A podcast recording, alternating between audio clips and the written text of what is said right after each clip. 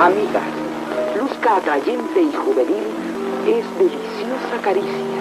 Realce su encanto. Para nosotras, sin molestia, con suavidad y sin peligro,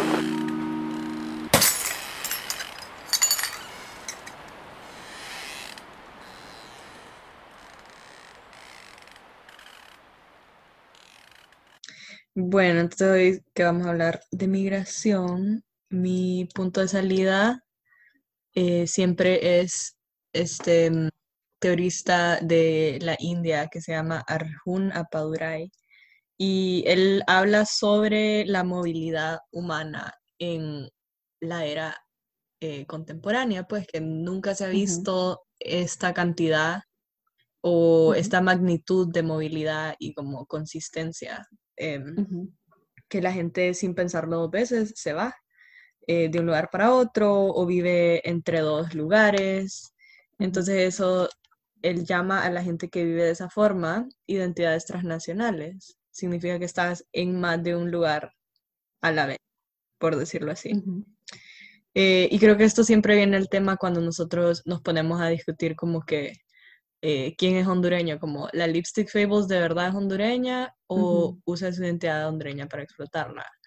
Eh, porque no, el otro día ahí sacó un video aclarando que era hondureña. Que ella es hondureña, pero ella vive con todos los privilegios de un pasaporte gringo. Entonces, o sea, a partir de Paduray como que puedes analizar eso, eh, porque él lo que dice es que, o sea, él habla de la nación-estado y como la, la idea de la nación-estado requiere un imaginario y un territorio. Vos sos hondureña y vivís en territorio hondureño, ¿verdad? Pero en el mundo contemporáneo como que nos hemos dado la libertad de reclamar nuestras identidades nacionales sin vivir físicamente en esos lugares. Entonces, él discute como los efectos de eso en las políticas em, de los países a, a donde los cuales se abandonan, pues. Entonces, un ejemplo, así, el ejemplo que él usa es el sionismo y la fuerza del sionismo fuera de Israel eh, como ideología.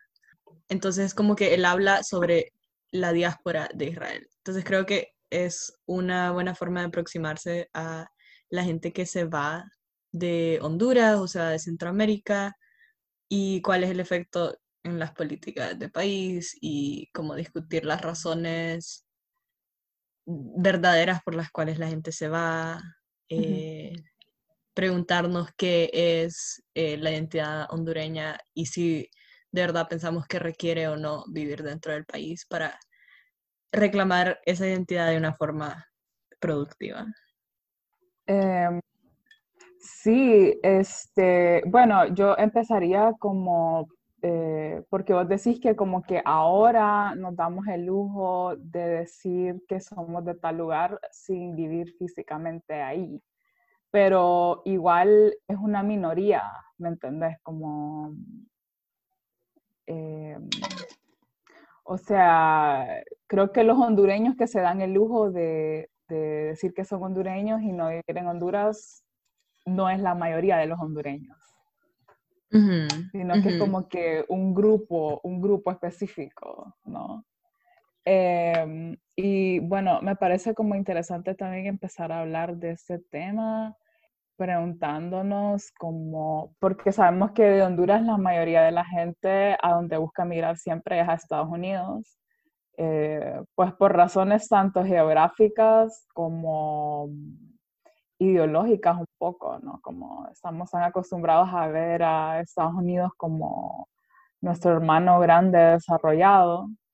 Y yo me pregunto, y no sé vos qué opinás, eh, qué va a pasar con la migración en el mundo post, post pandemia. No solo post pandemia eh, por el hecho de, de, lo que ha sucedido como consecuencia del virus, sino como post esta era de donde han pasado tantas cosas en Estados Unidos, ¿no? Como, o sea, muchos de los mismos gringos supuestamente están insatisfechos con las injusticias que han sucedido, se están dando cuenta de lo fallido que es el sistema eh, gubernamental y económico. Y sí, no, o sea, no sé, no sé qué pensar. Sí, es cierto, porque, o sea, post pandemia, eh, las consecuencias económicas y materiales, pero también, como decís, como eh, la forma en la que estamos entendiendo el mundo ahorita, con, sí, la, intensidad de, y, y la centralidad de lo que estaba pasando en Estados Unidos como nuestra forma de entender la pandemia. O sea, cada país tiene su situación en la pandemia, pero todos tienen sus ojos en los Estados Unidos como que medio sorprendidos, medio em, aliviados de que la están cagando tan heavy. En Estados eh, Unidos. En Estados como que el mundo, el mundo como que está aliviado, como que te confirma que es cierto que ese no es el, mejor lugar para estar. Em, claro. Pero también, no sé, porque se vive en una contradicción en la que la gente igual de alguna manera preferiría estar ahí porque ellos se ven como parte de los desafectados. ¿Me entendés? Eh, si, si cuando vos mirás hacia los Estados Unidos para migrar, aunque sea fuera de época de pandemia, vos no te ves como, como alguien pobre en Estados Unidos. Vos siempre te vas a ver como el desafectado por las, las, las, malezas de allá.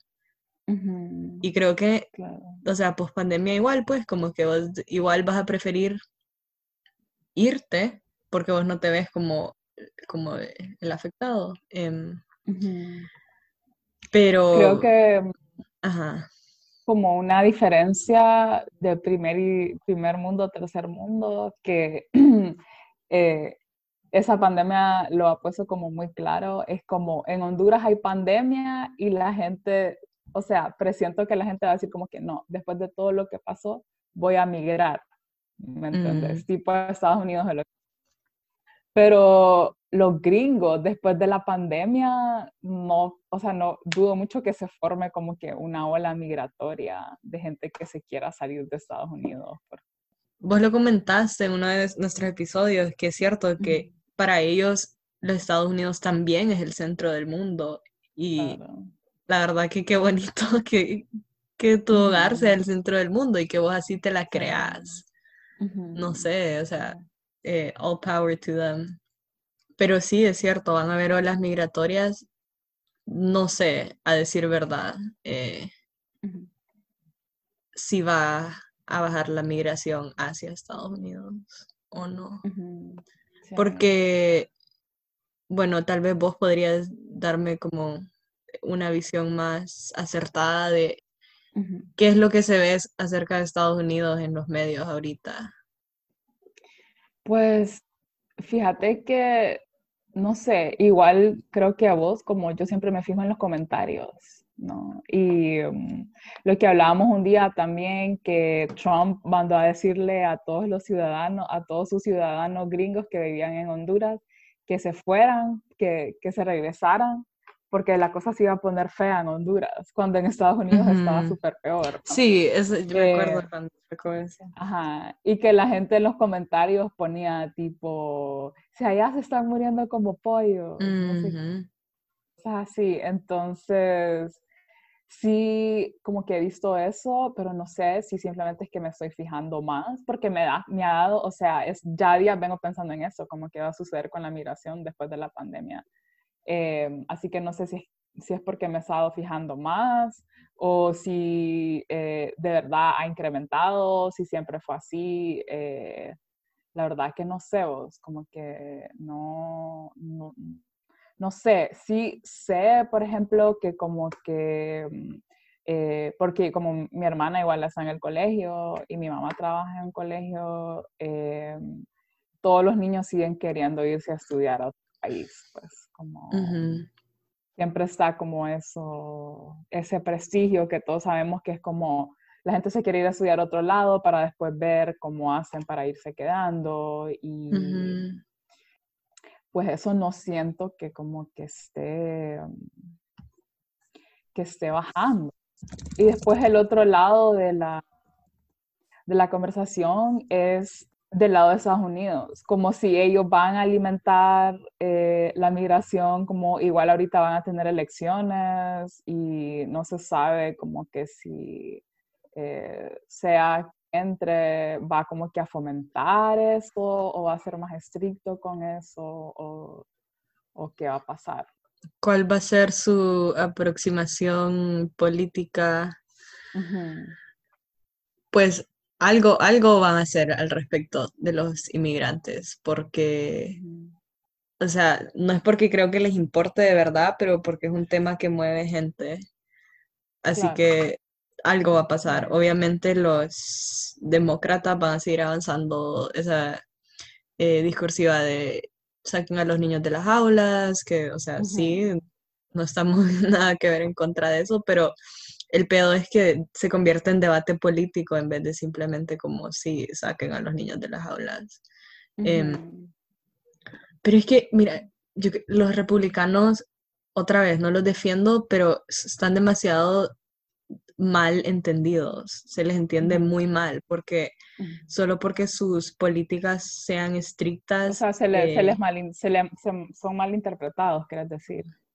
O, creo que se saca de contexto su rol de villano solamente para como darles la razón a los demócratas. Claro. Y no porque, no por otra razón, porque la verdad es que, o sea, las, las políticas estrictas de Estados Unidos, sí, obvio, los republicanos están detrás de meter a niños en jaulas, pero las políticas anti-inmigración son cosas que es algo que al final nos beneficiaría a nosotros, pues como que destruir esa idea de que los centroamericanos hondureños, o sea, a destruir el que a destruir una larga, larga historia de hegemonía estadounidense, ideológica, de que eh, hay que irse para allá.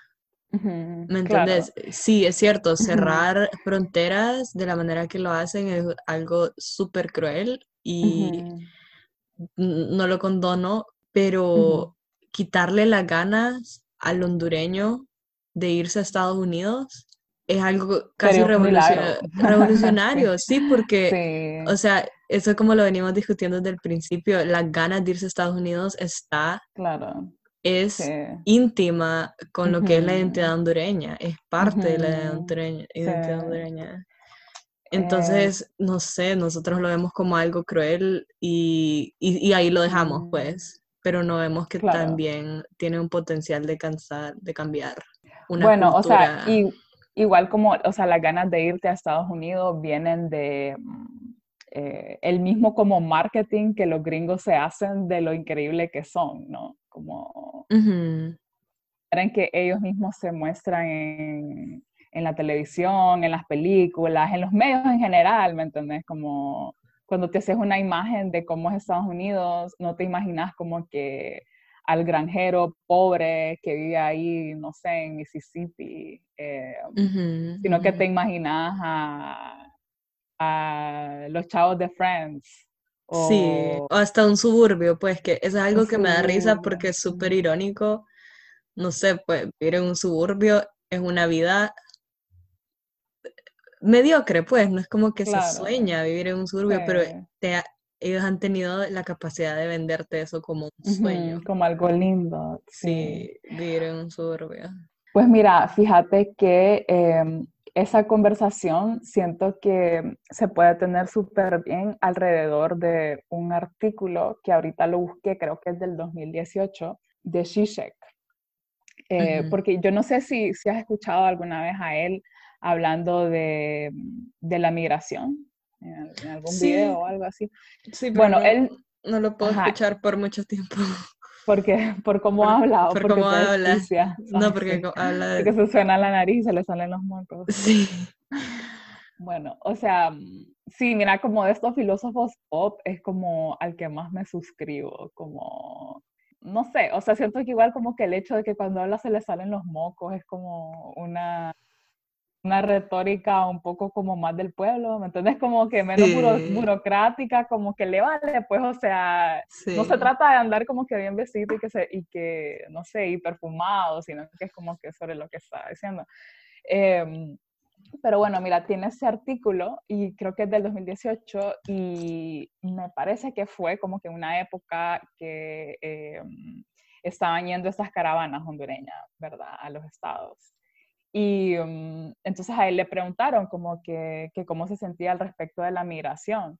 Y entonces él empieza, o sea, en ese artículo que te lo puedo mandar después, es bien cortito, comienza hablando sobre el capitalismo, ¿verdad? Y dice como que mm, el capitalismo contemporáneo o moderno, digamos, em, se originó en eh, una exposición que hubo en Londres, que se llama como la Feria de no de la modernidad, no sé qué, en 1851. Y aparentemente esa era como una feria donde los ingleses iban a mostrar como que las maravillas modernas del mundo, como que había un montón de máquinas, un montón de como cosas así, y habían cosas artesanales también de, de los diferentes lugares, y esto se considera eh, como que el comienzo de la globalización, ¿verdad? Y mm, mira, aquí tengo una cita que la voy a leer, que dice, a ver, mira, dice, los dos aspectos son inseparables. El alcance global de capitalismo se basa en la forma en que introduce una división de clase radical en todo el mundo, separando los protegidos por la esfera de los que están fuera de su cobertura. El flujo de refugiados es un recordatorio momentáneo del mundo violento fuera de nuestra cúpula, un mundo que para nosotros los conocedores aparece principalmente en los informes de televisión sobre países violentos distantes, no como parte de nuestra realidad, sino invadiéndola. Entonces, ¿me entendés? Como que eh, está hablando de cómo el primer mundo y el desarrollo y el progreso y todo se creó en base al sistema capitalista, ¿no? Y si estamos hablando como que de desarrollo en cuanto a una sociedad capitalista, es cierto que Europa, Estados Unidos, eh, Japón, no sé, todos esos países que son más desarrollados y que son, se podría decir, incluso mejores, ¿me entiendes? Como que en cuanto a ese orden. Y entonces, em, el problema con eso es que los países que son desarrollados existen bajo, él, lo llama como que una cúpula, existen bajo esa cúpula que está protegida por, por dinero prácticamente. Em, el problema es que la mayoría de la gente no vive bajo esa cúpula pero como ellos mismos, o sea, como decíamos ahorita de Estados Unidos, ellos mismos se promueven como que como esa gran maravilla desarrollada, ¿no? Y eso obviamente llega a nuestros países y mm, a lo, que aspiramos entonces es como que ser parte de esta cúpula, ¿no? Y en el momento que eso sucede, como en el momento en que las personas que no, no pertenecen a este mundo globalizado rico, quieren, quieren invadir eh, e, esta cúpula, eh, él dice como que mm, hasta ahora existen dos, dos, maneras de reaccionar y como que la primera forma de reaccionar es lo obvio, que es lo que hace Trump. ¿no? Construís un muro y decís, ok, no, esa gente no, no debería de pasar aquí, arruinarnos nuestra cúpula, no, esos no los queremos, ¿me entiendes? Como todos esos pensamientos conservadores, racistas, todo eso, como, esa es la primera reacción lógica. Y que después sigue eh, la siguiente reacción, que es la, básicamente es la de los demócratas, que dicen como, no, que pasen, que no existen las fronteras, que eh, los debemos tratar como un ciudadano más, que todos somos humanos, que no sé qué, no sé cuánto. Y mm, lo que dice Zizek es que el problema con esto es que solo estás tratando, como dicen los doctores, un síntoma. O sea, no sé si a vos te ha pasado cuando vas al doctor y te dice, te revisan todo, vos decís como que, ah, que me, tengo dolores en el cuerpo y te revisan todo y no tenés nada. Entonces te dicen como que, bueno, te vamos a dar medicina para el dolor o como cosas así, entonces como que te tratan los síntomas y la enfermedad sigue ahí. Y al final la enfermedad es como el hecho de que el desarrollo y la globalización está, está siendo regida o creada y dominada por el sistema capitalista opresor, ¿me entendés? Y mientras ese sistema opresor eh, exista, eh, la, migración siempre va a funcionar así. sí, siempre va a funcionar em, de forma, o sea, exclusiva y nunca, nunca, nunca el migrante va a ser, va a tener agencia propia. Siempre va a ser una migración forzada. Exacto. Y bueno, no sé si esto eh, te saca mucho del tema, pero estaba pensando ahorita que estabas diciendo eso, en cómo de alguna forma también Estados Unidos se ha externalizado, se externaliza y, o sea, crea, o sea, esa es la, definición de, el imperialismo, pues cuando ya el capitalismo es está tan desarrollado que se empieza a expandir las burbujas dominantes, en vez de la pobreza, sino que se empieza a expandir en, en forma de imperio. Entonces, o sea, eso que estábamos hablando de las ciudades modelo y de todas estas em, formas de ocupar diferentes territorios eh, alrededor del mundo, especialmente en territorios tercermundistas. Es como que ellos están haciendo una mini Estados Unidos en diferentes países. Y aunque vos decís, bueno, no me estoy yendo de Honduras, eh, sino que me estoy mudando a esta ciudad modelo. Claro. De alguna manera es como estás dando tu consentimiento o estás, te rendís y es como una equivalencia a la migración sin la culpa, siento yo. Claro. Y al final es como, no sé, como simplemente es, o sea, al, final siempre es la burbuja, ¿me entiendes? Solo que es una burbuja como más virtual, tal vez. Sí, como en, otro plano, es como, no sé, creo que esto sí, más o menos apenas está empezando eso de, las burbujas.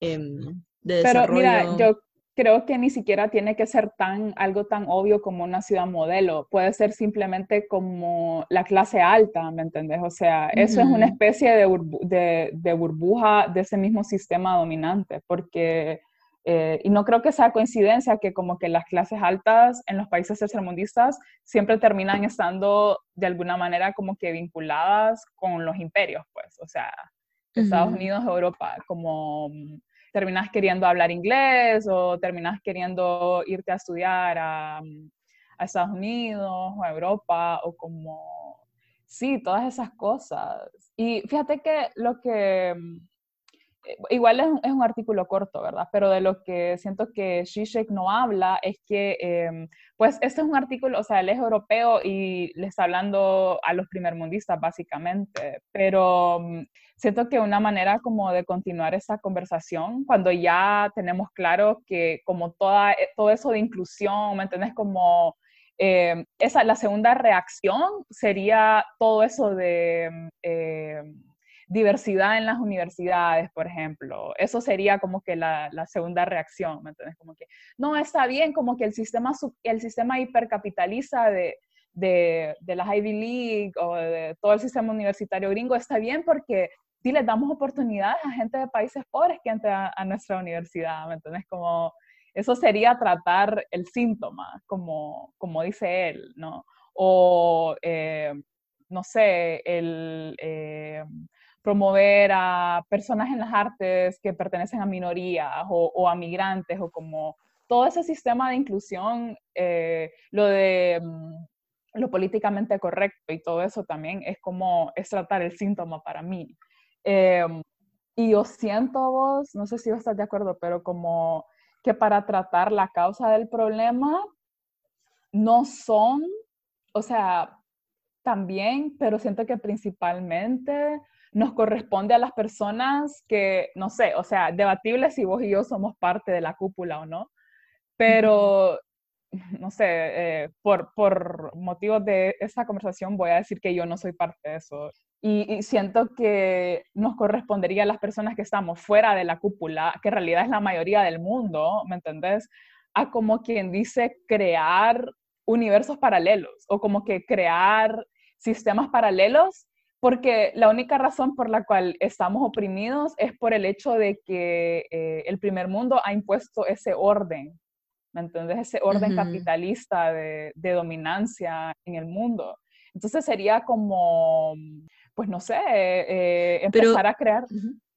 O sea, sí, y mm, creo que ese es el pedo, que no, no existe como las ganas de tener, de tener agencia, como que nos han quitado eso de la cabeza de que hay alternativas.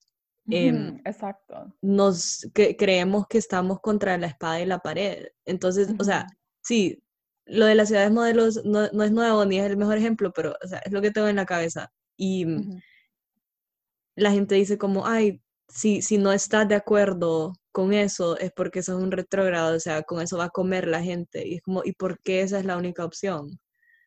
Claro. Em, entonces, creo que eso también es parte de la opresión capitalista, es una opresión Exacto. ideológica en la que te quitan.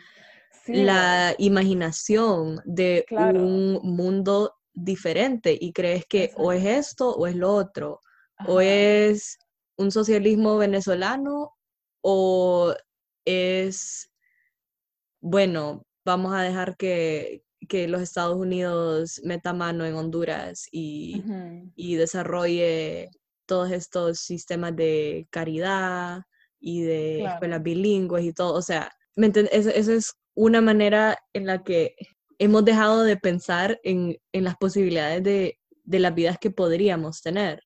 Esa es una cosa. Exacto. Y otra cosa, no sé, que esto también es más como en, en el lado abstracto, es como que la forma en que nos vemos a nosotros mismos en la historia, como que no podemos proyectar un futuro tan lejano que pueda justificar que tal vez nuestra generación es una generación que tiene que luchar para algo que no vamos a ver, tal vez.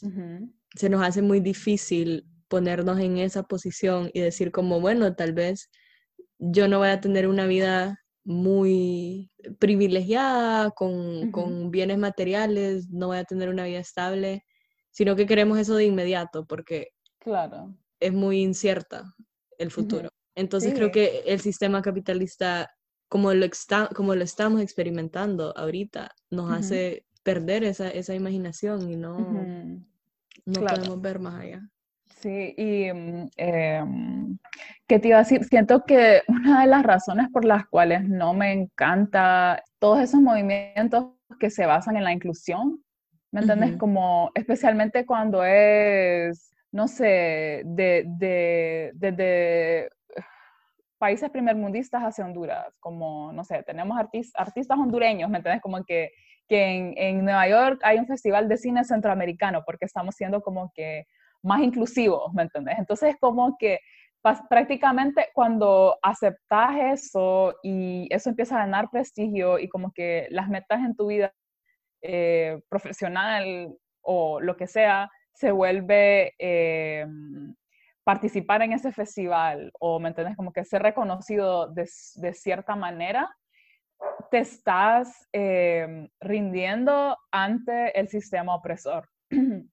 y eso distrae de em, liberarte de la causa del problema, que es justamente el sistema, el sistema que te está oprimiendo. No sé si eso tiene sentido, pero lo ideal sería deshacerte de esa cúpula. Deshacer- ajá, Y, o y hacer una, siempre- esto es lo que eh, pienso yo, que también la posibilidad de hacer una cúpula alternativa, o sea, sí, siempre la, Exacto, la cúpula claro. que ya existe tiene un poder tan Ajá, intenso sí, que, que obviamente sería difícil de destruir, pero claro, existe la alternativa de hacer claro, exacto. otra cúpula. Y entonces creo que, ajá, estoy mil de acuerdo que la gente que pelea por inclusión, o sea, es súper contradictorio con lo que de verdad Claro. quieren. Como que Claro. yo sé que esto es una idea bien paternalista, pero. Estoy convencida de que hay gente que no sabe lo que quiere y no sabe lo que es mejor para ellos. Y entonces por eso Claro. siempre se vive en una, em, en- y- con inquietudes y con, Claro. sí, con inquietudes. Entonces un ejemplo sería como que, y por eso Sí. me dio, me dio como bastante enojo y me costó explicarlo de una manera en la que la gente no se enojara No sé, no sé si lo pude hacer, pero ajá, que cuando dije que hay gente hondureña en Estados Unidos peleando por BLM cuando estaba pasando eh, como la cúspide de eso en junio, que se emocionan pues por poder pelear por esa causa. Y em, eso es como que ahora estoy incluida en esta discursiva hegemónica, estoy, soy parte de la cultura dominante de la justicia social. Es como que un hondureño que se va a Estados Unidos, ajá, por lo mismo, no necesariamente por pobreza o por violencia, que se va porque, no sé, quiere, quiere ir a, Porque le dicen que es mejor. ajá, a poner su, su business ahí, a vivir en un suburbio en, Ujú. no sé, en En Arizona, sí, o sea, ahí X, ¿verdad? Y que después se emociona por acertar su identidad latina y es como, ¿por qué, por qué estás tan obsesionado con un problema que, que no te pertenecía? ¿Me entendés? Como que vos llegaste allá a convertirte en esta persona oprimida. Claro. No llegaste como una persona oprimida, pero al llegar allá te metiste bajo estas luchas que pudiste Claro. evitar. Y, ujú. y que se empoderan en eso, ¿me entiendes? Ajá, se empoderan de la victimización. Sí, y entonces como que, o sea, eso es la misma idea de la inclusión, pues como que quiero ser incluida en este país que no me quiere, Exacto, sí. como Y no me que, doy por vencido, y no y no me me doy por, sí, Y eso, y, y cuando haces eso, sos un héroe. Sí, es como lo que hablábamos de la, mm, la congresista esta, ¿cómo es que se llama? Ilan. Omar, sí, Ilan Omar, ajá, Ilan Omar, que ella creo que es primera generación de inmigrante de Somalia, ¿no? Y Sí. eh, es una congresista de Minnesota. Y ahorita con todas estas injusticias raciales que están pasando en Estados Unidos, que yo no digo que sea mentira, man, o sea, obviamente que sí, hay mucha brutalidad y mucho racismo en ese país. Em, pero es muy contradictorio porque huir de tu país supuestamente porque em, es, es tan terrible, pero y después al llegar a ese nuevo país es como seguir diciendo que la situación es tan terrible, ¿me entiendes? Y como que toda tu carrera está basada alrededor de eh, recalcar las injusticias que existen en este país a donde vos migrás, ¿me entendés? Entonces es como, ¿por qué eso te empodera y a tu país literalmente como que lo abandona? O sea. Sí, como- ajá, si, si sentís que esa lucha es tan, ex- o sea, que esa lucha te ha cansado y te ha detenido tanto, es como, ok, pero ¿por qué no hiciste ese esfuerzo en tu hogar? Sí, es porque querés O sea, pertenecer al sistema porque- que estás diciendo que sí, odias, ¿me entendés? Porque querés que- ganar en ese Claro, sistema. Y es como que, sí, como eh, eh, estás desprestigiando la posible lucha en tu país que, podía, que pod- claro. podrías haber ganado si hubieras hecho el mismo esfuerzo. Y, o sea, sí, es cierto que es bien difícil porque, pero es, o sea, voy a enfatizar esto, que es porque nuestra imaginación política y nuestra imaginación de nuestras vidas está forjada alrededor de esta idea de una vida moderna, materialista, consumista, y específicamente en Estados Unidos, en Norteamérica. En el mundo desarrollado. Ajá, En entonces esta como que- feria que, que hubo en Londres, que te digo, ¿me entendés? Que fue- o sea, me, me gusta eso porque es como que tan simbólico, como esta feria que te muestra. eh, Ajá, siento que o sea, esta todas feria. las la- imágenes. Ajá, la miro sea, como una propaganda, ¿me entiendes? Como Sí. que el mundo desarrollado, rico, eh, mostrándole al mundo todo de lo que ellos son capaces. Como Sí, full de iconografía. Pero, por, e- o sea, por eso es que se nos hace más fácil imaginarnos esa vida, porque por lo menos ahí tenemos como una meta, ¿me entendés? Una meta menos abstracta, como que sabemos exactamente, podés, la gente puede hacer una lista de cómo se ve Claro, y sí.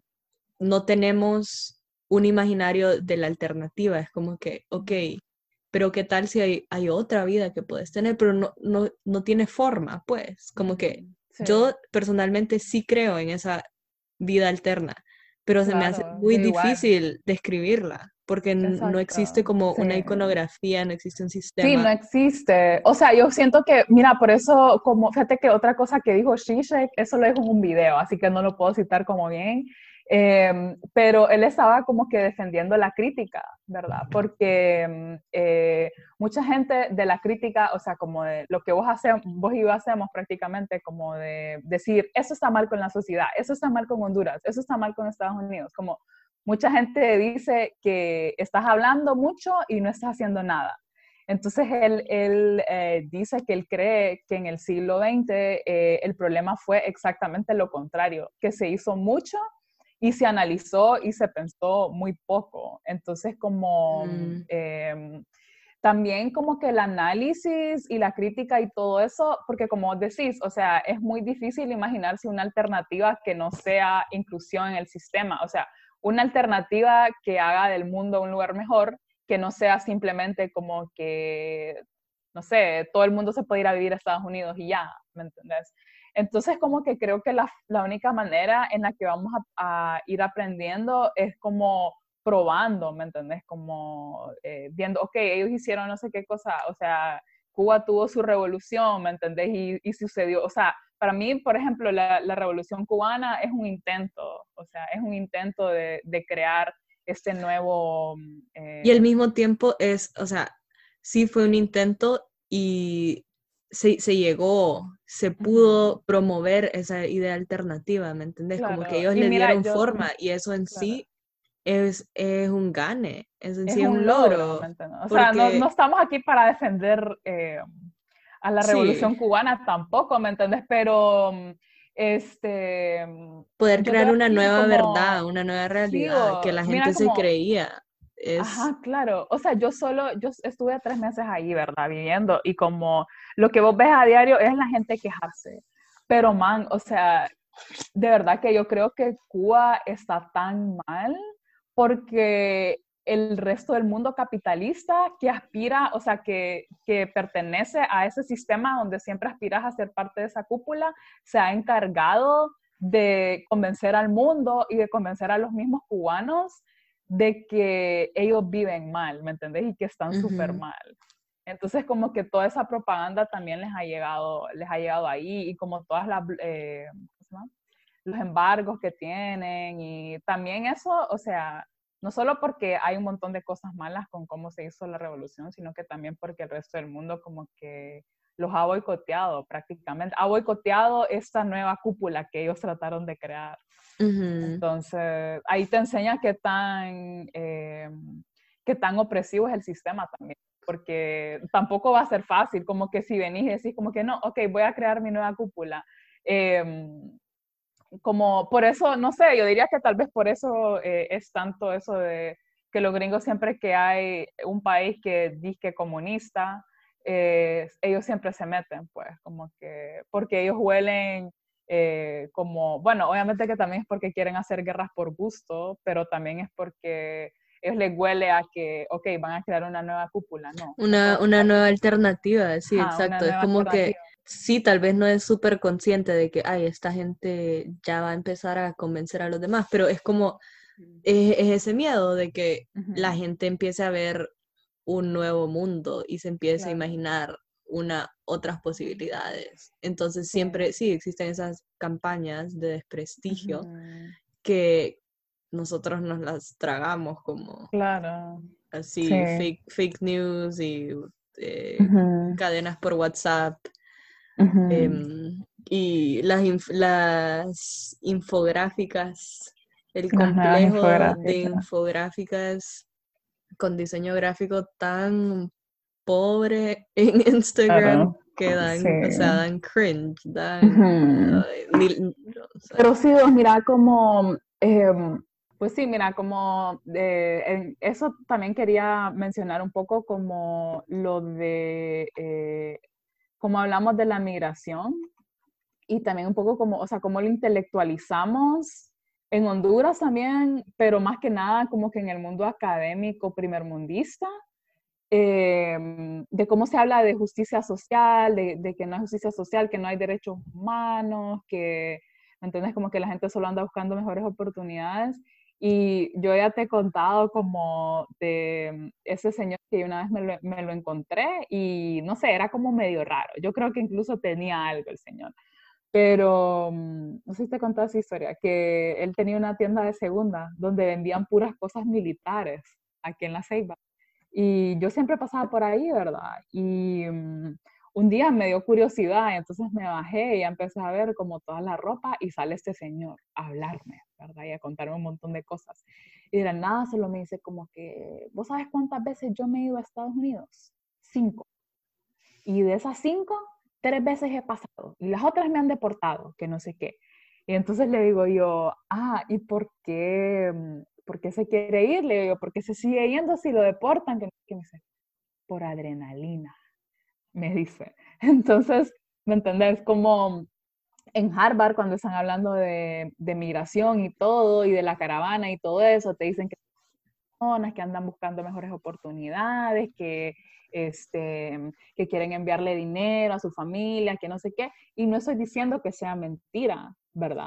Pero sí creo que hay como un desconecte muy grande entre lo que las personas de bajos recursos eh, eh, piensan que son, son, sus motivaciones para irse y lo que eh, intelectualmente sí. globalizado se dice que son las razones. Full, full. Mira, eso lo discuto, pues como que sí me costó ah, como aproximarme al tema sin decir que la gente solo se va porque se quiere ir, pero eso es lo que estaba analizando yo, que es un complejo tan compulsivo del hondureño. Es como que naces con ese, esas ganas de acercarte al momento en que te tenés que ir. Y entonces vivís perpetuamente en un estado como de premigración, como que esperando a ver qué va a ser lo que te va a empujar a irte. Entonces usé como tres o cuatro ejemplos y uno fue eh, de un cipotío de 14 años que se fue y que lo empujó, lo que lo empujó a irse fue que su mamá tenía cáncer y entonces él como el, el, varón de la familia dijo, me tengo que ir. Y, ¿me entiendes? Como que realista, de manera realista, el niño no es el que va a estar haciendo dinero en Estados Unidos. El niño llegó y se puso a ir al, empezó a ir a la secundaria y le mandaba mil lempiras a la mamá eh, en Honduras. O sea, él va a tener su vida norteamericana, él, se, él va a aprender inglés y todo, y tal vez va a crecer con una, una niñez más segura de la que hubiera crecido en Honduras. Pero, ¿me entiendes? Al final no, no puedes decir que, ok, la solución de tu vida es que este niño cruce todo México a pie. Claro y que esté perpetuamente en riesgo de que lo secuestren, todo, ¿verdad? Como que es un desconecte ahí full de, no, es que esa gente se va porque es la única alternativa. Claro. Igual, o sea, había en realidad, una... tanto le iba a ayudar ese niño? Esta es mi favorita, una salvadoreña, como en sus 40 años, Alicia. Y está en YouTube, es un documental, creo que se llama encima de la bestia o algo así. Y entonces le preguntan a ella en El Salvador, porque iba viajando sola, ¿y usted por qué se va? Es que yo no me puedo morir sin ver qué hay allá. Yo pues no me muero sin ver. Y entonces le siguen, le siguen toda su trayectoria en México y llega a la frontera. Y lleva como tres meses en la frontera trabajando de empleada doméstica y le preguntan, ¿y usted se arrepiente? No, cada vez veo mi sueño más cerca.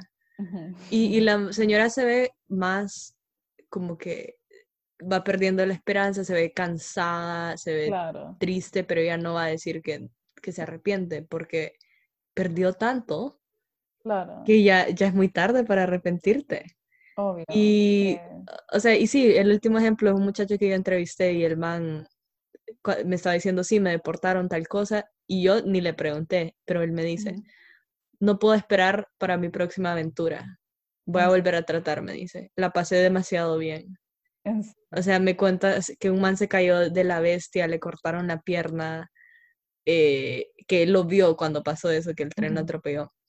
Y según yo me iba a decir como no, como si me voy va a ser en avión o mejor ya no me voy. Es No, una aventura, pues. Por me, me voy porque es, y o sea, sí, no es negar que hay gente que de verdad se la cree que va a solucionar su vida y que, eh, no, y entonces, o sea, sí, como que, mira, es que no sé, no sé cómo describir esta contradicción, pero el hecho que la gente de verdad crea que va a resolver su vida yéndose no significa que sea cierto, pero al mismo tiempo no, no, no desjustifica de que se vayan.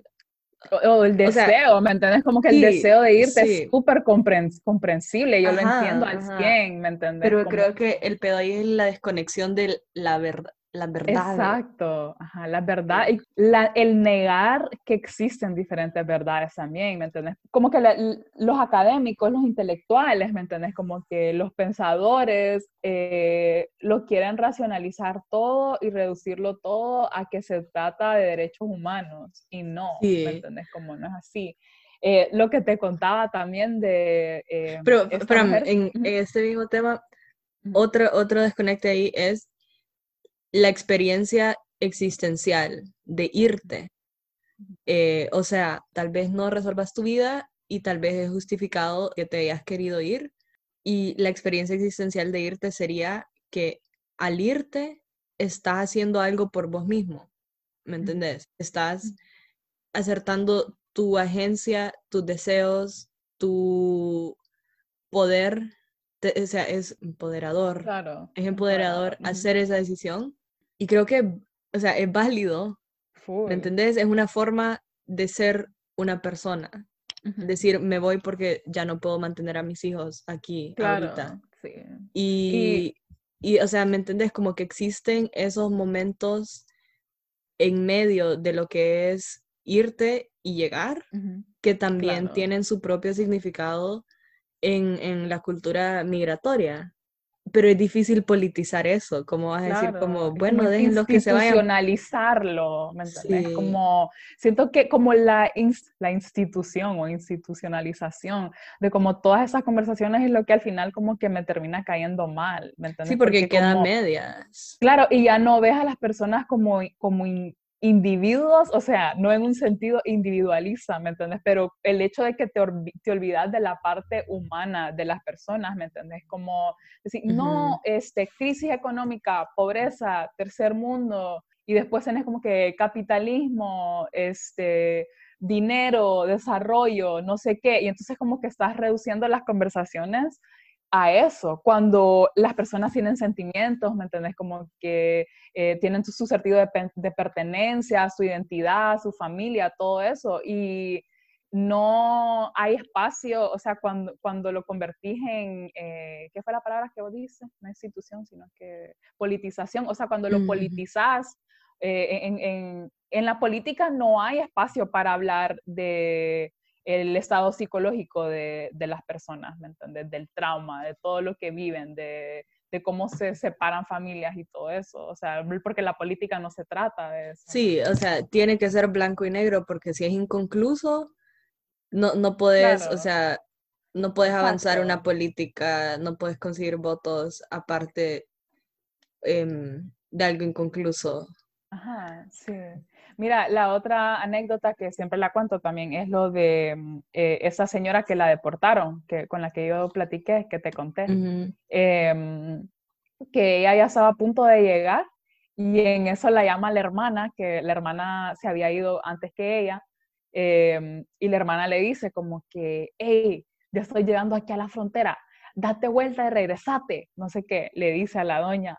Y, y la doña como, ¿qué? ¿Por qué? Que no sé qué. Sí, es que no miras que aquí está Trump, aquí está en el muro, está parado Ah, Trump sí, y le está diciendo a todos los inmigrantes que si quieren pasar se tienen que tatuar el 666. Es que, es que dicen que el número de Trump es el anticristo. Entonces me dice, yo me di vuelta y me regresé. "Mm, Ni quiera Dios, me dice la señora. Y yo como, wow, o sea, en ese momento como que el cerebro me explotó, así como el emoji de, de cuando te explota el cerebro. Y es como, wow, o sea, estas son, ¿vos crees que ella en ningún momento, ¿me entendés? Pues las personas no piensan en, el racismo, o sea, no piensan en que me está violando los derechos humanos que me están, ¿me entendés? Como que no, para ella es algo de, del de Dios y del diablo, ¿me entendés? Entonces ella escogió, sí, y, o sea, están tan Hablan desde una posición tan distante de esta gente. Es como cuando e, es, literal un científico hablando de hormigas. Las hormigas no saben qué putas están diciendo de ellos. juro. Y entonces ellos empiezan a escuchar noticias de que eh, los migrantes y sus derechos. Y entonces vos pones a una persona que se hizo la trayectoria a pie a través de México a escuchar. Ellos dicen, o sea, eso no me pertiene a, eso no es acerca mío, eso no es de mí. Es como, a ah, ver, mire lo que le está pasando a los migrantes. como, sí. no sé. Sí, te lo juro. No, sí, eso, la, la full desconexión de que, claro, ¿quién está hablando de quién? Eh, y bueno, mira, ya me voy a tener que ir, pero... Sí, y eh, ya, antes, llevamos una hora. Ya, sí, pero antes, mira, eh, quería hablar como que sobre mi anécdota, como sobre eh, yo tengo esta anécdota de que yo me fui a estudiar a Austria, ¿verdad? Y estuve ahí cinco años. Y mm, uno de los ensayos que escribí para eh, una clase de cine que llevaba em, era sobre cómo ese género de películas gringas en la cual em, hay una gringa que eh, en, en, su pueblo, lo que sea, eh, es una nadie, ¿me entendés? Como no le pasa nada, es una chava ahí que vive en un suburbio que nunca le sucede nada. Y después, eh, como eh, la película Lizzie McGuire es un o em, Roman Holiday, la de Audrey Hepburn es otro ejemplo. Em, hay un montón de ejemplos.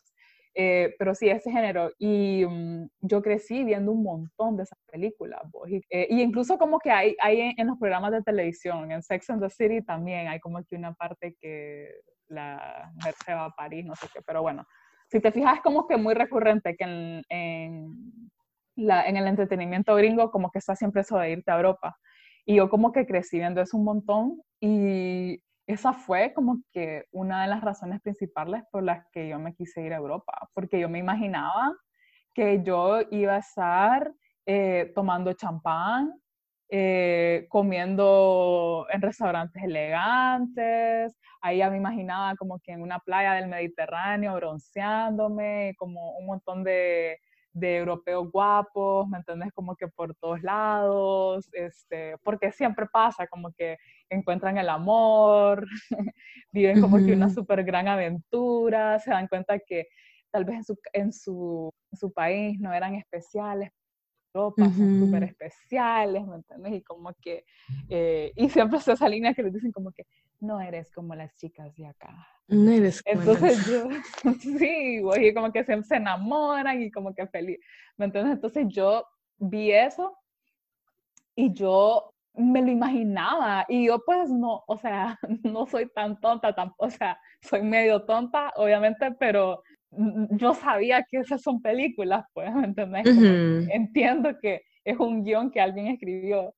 Em, Pero, o sea, es eso que te digo, pues, de, de las iconografías, existe, existió tanto, tanta consistencia entre esas películas que mirabas que, que parecían verdad, pues, se te hicieron verdad. Y, ajá, imagínate, llegó allá y, obviamente no era así, o sea, como que los paisajes no eran, o sea, eh, sí, una, una que otra cuadra así es así súper perfecta con los apartamentos así, ¿me entiendes? Con las penthouses y, y las catedrales o, o, en las montañas, que es todo así bonito y pintoresco y que cuando cae la nieve todo se mira así, pero no es como en las películas, obviamente. Y mm, como que, te lo juro que me tardó un tiempo y yo me di cuenta en el momento que, que yo dije como que, porque al principio como que te querés convencer a vos misma, como, no, sí, wow, y vas como caminas por un callejón ahí todo antiguo y es como que te sentís como que estás en una película.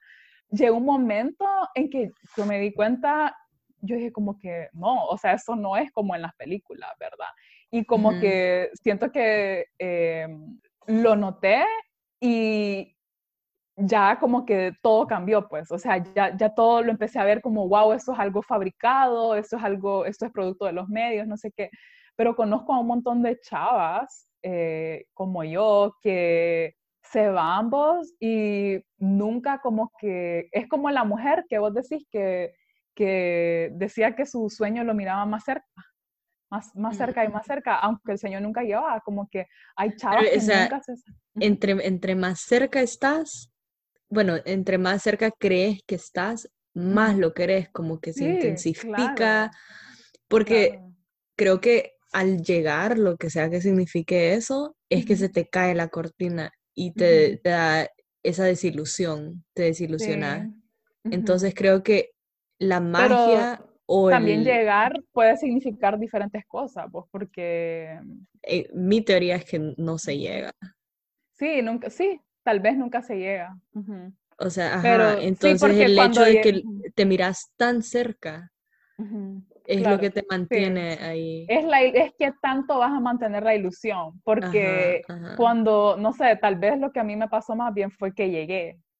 Sí. O sea, llegué y entonces después como que me di cuenta y estas personas como que tal vez nunca llegan, aunque están allá y ya llevan un montón de años viviendo ahí, pero como siempre están buscando ese algo que se supone que vas a conseguir y, y que sí, al final nunca sabes qué es lo que es, porque, eh, o sea, es un trabajo, hay gente que consigue trabajo y, y, no es feliz y entonces se dedican a buscar otro trabajo o, no sé. Como... Porque creen que no, han, que no han llegado. Pues sí, como eso quería contar y también, o sea, y siento que estoy hablando como que tanto de mí, pero mm, cuando ya terminé de estudiar, que ya prácticamente no tenía nada que hacer en Europa, em, como que estaba buscando, o sea, originalmente no era el plan, pero tanto que todo el mundo te lo dice como, ay, y, tu carrera es tal, ah, no, pues aquí vas a encontrar obviamente mejores oportunidades y imagínate, ya te sabes el idioma, ya hiciste solo otro, ya estás como que bien hallada, como dice la gente, ya, ya me hallaba. Entonces, ¿cómo te vas a regresar? Que no sé qué, que no sé cuánto. Entonces te lo dicen y yo empecé a ver, ¿verdad? cómo hacía para quedarme. Y la verdad es que era súper complicado, como que me iba a tener que inscribir a una maestría ahí aburrida para mis papeles. Después iba a tener que estar trabajando de niñera. Y después ver si encontraba como que una pasantía o algo para decir que estaba avanzando con mi sueño. Entonces, o sea, no sé, como que no, no existía una verdadera razón profesional por la cual me iba a beneficiar estar en Austria pero yo todavía me quería quedar, ¿me entendés? Como que todavía tenía eso de que quiero estar aquí. Y llegó un punto que como que también me di cuenta que si me quería quedar era porque pues ya estoy acostumbrada, ¿me entendés? Y sea como sea, aunque es mi país, pero siempre va a tardar un tiempo reajustarme, ¿me entendés? Como que había crecido y cambiado un montón y, y ya como que era mi nuevo hogar. Ahí estaban todos mis amigos, ¿me entiendes? Había medio perdido contacto con la gente de acá. Eh, también como regresar a vivir con mi familia, yo sabía que iba a ser como un nuevo ajuste y, y, para mí era como bien chill, o sea, tenía un estilo bonito de vida, ya pues tenía más o menos dinero, no sé, puedes salir en la noche, es como que una ciudad más grande, hay cosas así como más divertidas que hacer o lo que sea. Y por eso me quería quedar, ¿me entiendes? Porque mi mente como que era más divertido. Esa era al final la verdadera razón. Y el otro día lo estaba hablando con vos también, que hay tanta gente que se quiere quedar en otros lugares. En, y, se, y se miente, y o sea, se inventa mil razones. Cuando en realidad pijinear, ¿me entiendes? Que lo que quieres, y sabes que y es justo, o sea, si, si eso es lo que querés, pero no te hagas que por otra cosa. Al final pero bueno, estás haciendo más daño diciéndole a la gente que, o sea, estás haciendo un daño colectivo al decir que te, queda, te quedas por mejores oportunidades, porque estás alimentando esa narrativa de que hay mejores oportunidades socialmente no es aceptable decir que te querés quedar en un lugar porque querés pijinear, pues, o porque, no sé, todas esas cosas, o, o, sea, también conozco a varias personas que mm, tal vez tienen como que familias complicadas, ¿me entendés? Y no quieren como que, o incluso como que ambientes súper tóxicos de familia, y es como que no quieren regresar, o sea, a, a vivir con sus familias porque les hace mal, entonces como que eh, dicen que porque andan buscando mejores, o sea, hay un montón de razones vos por las cuales una persona querría irse lejos de su casa que no tiene nada que ver con oportunidades eh, y que son válidas. O sea, como, mira, a mí, y, y, yo ya lo he hecho, como que he discutido con personas que vienen y me dicen que no, si es que me voy a quedar porque es que, ay, ya puedo conseguir un mejor trabajo, que no sé qué. A esas personas yo siempre les discuto. Pero si alguien viene y me dice como que, no, es que me quiero quedar porque, ay, verás qué bonito allá vivo y, y mm, este, y la paso súper bien y eran los pijines que buenos son y que no sé qué, no sé cuánto y además, no sé, fumo marihuana y no quiero que... Sí, es como, o sea, literal, solo es decir, man, estoy en mis 20 y no quiero ir con mis papás, estoy en mis 20 y quiero pijinear y ya. Y después se puede discutir con ellos de una forma honesta, man, porque que, o sea, cuando la gente te empieza a decir, no, es por oportunidades, tal cosa, es tan personal que vos no les puedes decir nada. Claro. Como súper ponerse a la defensiva. Sí. Entonces, bueno, vamos a ver si ahora después de esta pandemia horrible, que los mismos gringos ni siquiera tienen trabajo, a ver si todavía nos van a decir que, que es por mejores oportunidades. Man, o sea, no tienen trabajo y son unos malditos racistas asquerosos. O sea, ¿por qué te vas a querer ir a ese país? Amigas, seremos más bellas, más atractivas, más elegantes